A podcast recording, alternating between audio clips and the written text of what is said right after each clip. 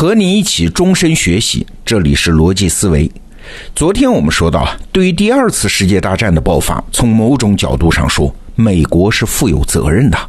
哎，你可能会觉得奇怪，美国隔了一个大西洋，哎，没招谁，没惹谁，他有啥责任呢？责任是希特勒的嘛？好，那就让我们回到上个世纪三十年代的欧洲，看看那个时候欧洲的主要矛盾。其中一个核心问题啊，就是德国的战争赔款问题。你想，德国在一战后是个战败国哎，本来已经打得民穷财尽，法国呢为了削弱德国，坚持索要战争赔偿。那德国能拿什么来还呢？当然是拼命生产、拼命出口，挣钱来还嘛。当时全球最大的市场就是美国。可是三十年代全球经济危机一爆发，美国开始实施高额关税，德国出口马上就不行了，也就没钱继续支付战争赔款了，所以德国经济只好崩溃，这就给纳粹上台提供了民意基础啊！你看后来希特勒一上台，干脆直接宣布停止支付战争赔款，法德关系以及欧洲的局势就此急剧恶化。说到这儿啊，还有一个小插曲啊。德国第一次世界大战的战争赔款被希特勒赖账，但这事儿并没有完。二战打完之后，各国又坐下来再次讨论这个问题，就达成了个协议，说你们德国啊要继续按照条约支付赔款。但是当时约定说，现在德国没有统一嘛，等东德、西德统一之后再来还。真是人不死，债不烂呐。到一九九零年的时候，两德实现统一。统一后的德国继续开始支付一战赔偿，一直到什么时候啊？二零一零年的十月三号，就是几年前啊。德意志联邦银行严格按照凡尔赛条约规定，向战胜国支付了最后一笔，是六千九百九十万欧元的赔偿金，这事儿才算彻底了结。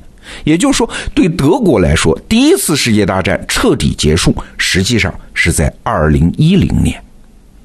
好，这是插曲了。我们还是回到战争赔款问题。事实上，在一九三零年代，只要美国愿意，是可以解决这个老大难问题的。为啥？因为为啥英法要逼德国还债呢？就是英国和法国要还美国的债嘛。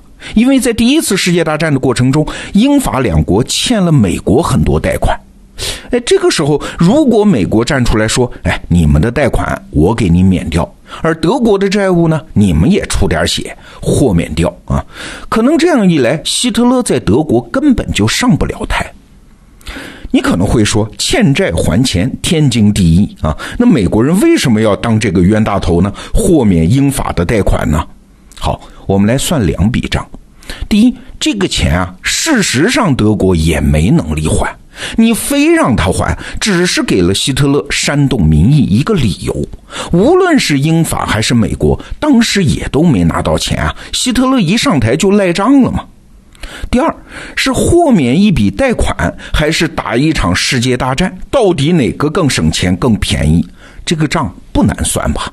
哎但是很可惜，那个时代的美国人没有这份远见。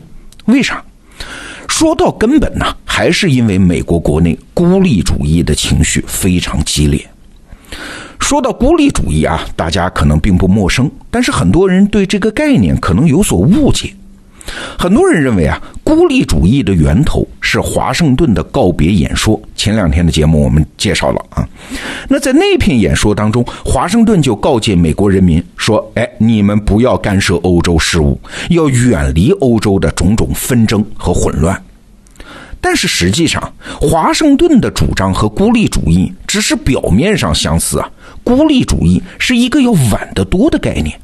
为啥？华盛顿的主张啊，确实在很长时间内成为美国对外关系的基础，甚至成为美国国家传统的一部分。但是，华盛顿的这种主张一直都被称为叫不结盟主义或者叫不干涉主义。那个时候没有孤立主义这个词儿。想想你就会意识到啊，华盛顿的主张很自然嘛。你要是他，你也会这么主张。刚建国时候的美国是一个很弱小的农业国家。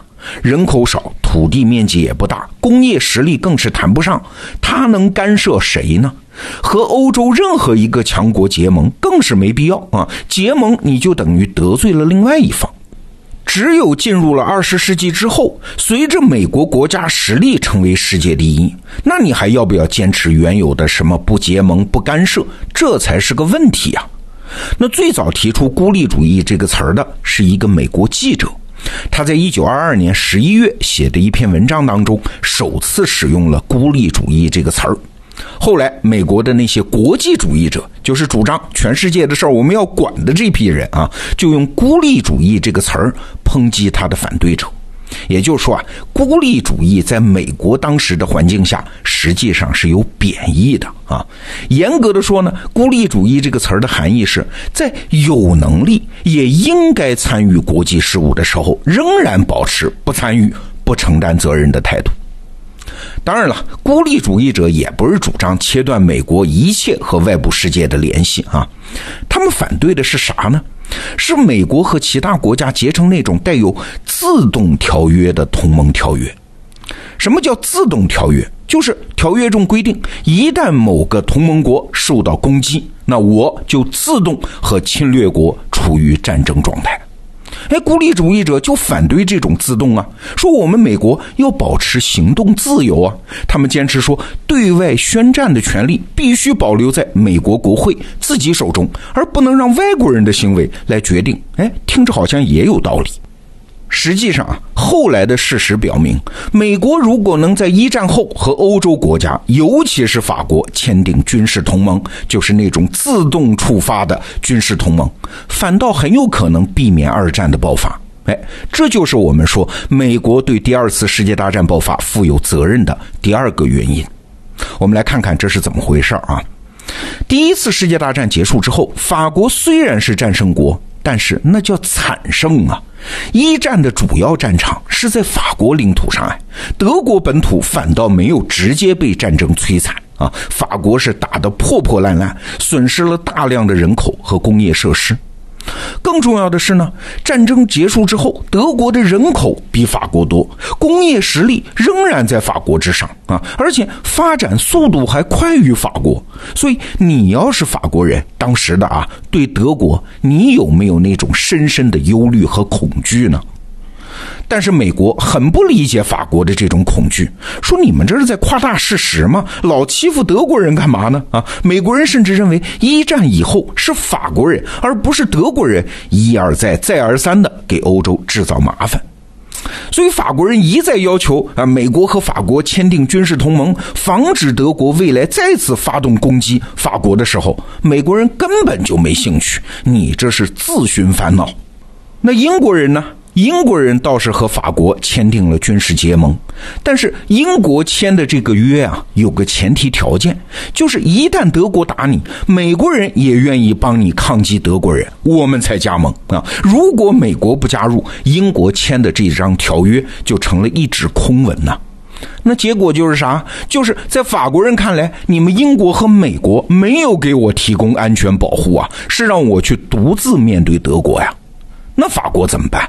只能想办法苦苦的纠缠德国，拼命索要赔款啊！希望让德国缓不过劲儿来。